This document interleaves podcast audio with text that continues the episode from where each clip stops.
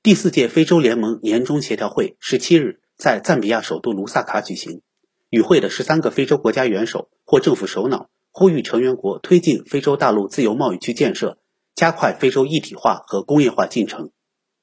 非盟轮值主席塞内加尔总统萨勒在会后举行的新闻发布会上表示，本届会议讨论了非洲一体化和促进区域内自由贸易的必要性。与会领导人一致同意将积极落实非洲自贸区协定，以减少区域内的贸易壁垒，促进贸易一体化。萨勒说，非洲长期以来以出口原材料为主，出口产品的附加值不高。现在，非洲各国已意识到转变发展方式、提升工业化水平的重要性。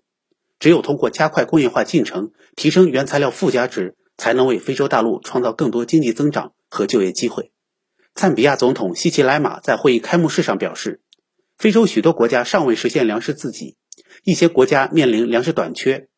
当前国际局势、能源和农业生产资料价格上涨等因素加剧了这一局面。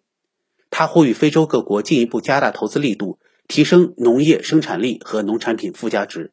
本届非盟年终协调会为期一天，会议主题为“在非洲大陆建立恢复营养系统，加速人力资本、社会和经济发展”。新华社记者赞比亚卢萨卡报道。